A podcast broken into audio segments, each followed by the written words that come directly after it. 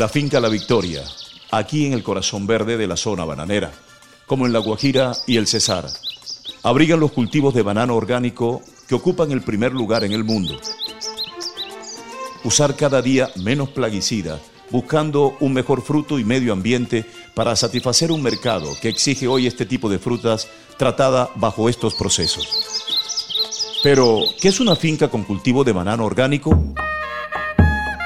Kelly Navarro, jefe ambiental orgánico. Una finca convencional y una finca orgánica se diferencia porque en una finca orgánica no se aplican plaguicidas. Aquí esas labores se hacen culturalmente en el tema del control de maleza, que en una finca convencional tú tienes que aplicar herbicidas, aquí lo hacemos mecánicamente. Este tipo de cultivos orgánicos tiene un especial tratamiento para el recurso hídrico. Para riego utilizamos una información de una estación meteorológica que nos arroja diariamente cuánto fue lo evaporado anteriormente. Entonces solamente el administrador de la finca verifica esa información y aplica lo que se evaporó y así repone lo evaporado al día siguiente. La mayoría de las fincas no tienen este sistema, nuestras fincas escritas a servicios administrativos ganaderos sí lo tienen. El otro manejo que se le está dando al agua en tema de lavado de fruta o post cosecha tienen planta de recirculación. Con esta planta de recirculación están ahorrando un 90% del agua en post cosecha.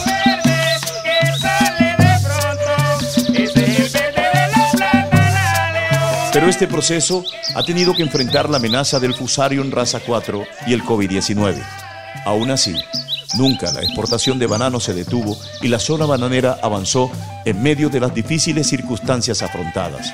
Antonio González, ingeniero agrónomo. Implementó todos los esquemas de bioseguridad a pesar de los costos que esto representaba dentro de la parte financiera, con el fin de mantener los sistemas productivos viables y ver lo que hoy estamos viendo, es continuar con la capacidad de seguir produciendo, seguir generando empleo y manteniendo económicamente todos los hogares de las personas que laboralmente dependen de esta bananera. Gracias a los resultados de estas medidas, la ruta del banano de exportación continúa.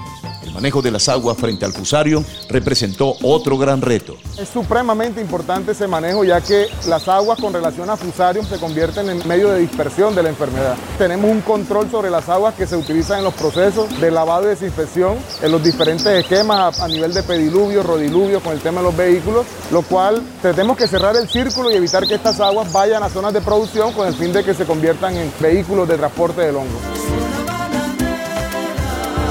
Caracol Radio, en la ruta del banano.